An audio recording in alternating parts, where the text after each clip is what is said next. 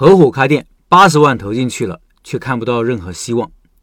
下面是一位老板讲述了自己合伙开店的经历，现在骑虎难下。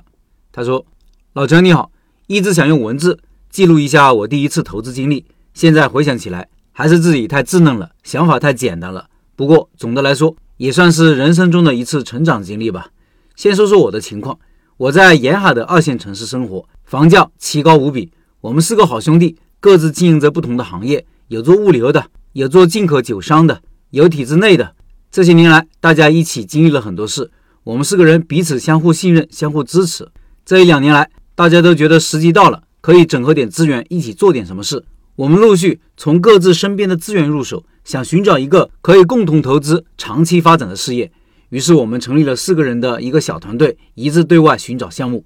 今年，我们陆续过滤了日式烤肉店。螺蛳粉店、金属硅工厂等一些项目，要么觉得项目投资太大，要么是合作基础不好，先后都放弃了。直到过年后一次偶然的机会，我们认识了已经在我们当地开了四家面包烘焙店的李老板。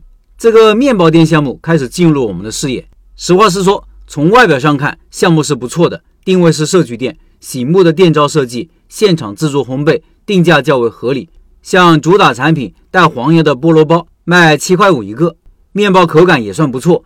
通过初步观察以及面包店老板自己的阐述，他这四家面包店的盈利情况都很不错，最差的也在十个月内能收回成本，最快的不到半年时间，单店日现金流水都有一万多左右。我们开始进一步和老板讨论合作或者加盟，可能项目也才开了四个店，规模还不算大。老板一开始并不同意加盟，那怎么办？最后几次协商之后，老板也看到了我们团队的诚意。同意以合伙的方式尝试着开始第一家店的合作，选址选了好几个地方，好事多磨，看中的店铺要么没有三香店，要么不够理想，断断续续找了两三个月。到了四月份，老板找到了一家他认为不错的店铺，面积九十几平，上下两层，月租金三万二。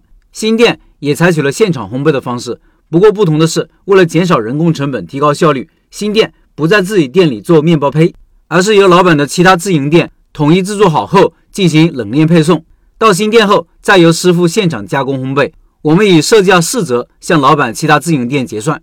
那时候大概是四月份，由于觉得老板人也算干脆，我们的合作进程很简单，没有过多的计较。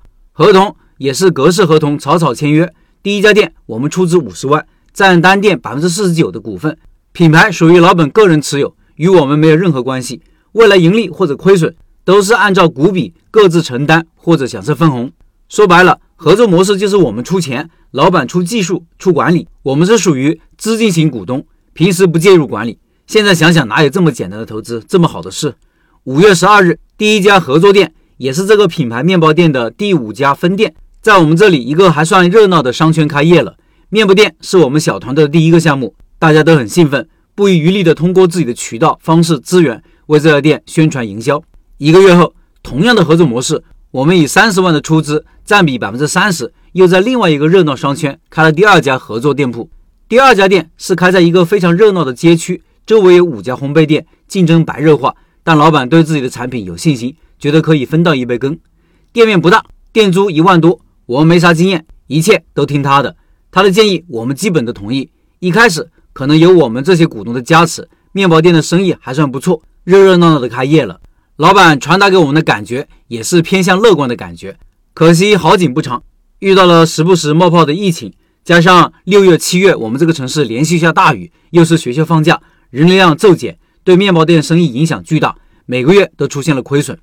八月、九月有了月饼的销售加持，面包店算是只能基本持平或者微亏，老板越做没有信心了。在他看来，他其他的四个自营店都还算可以。就是新开的这两个合作门店的销售数据一直上不去。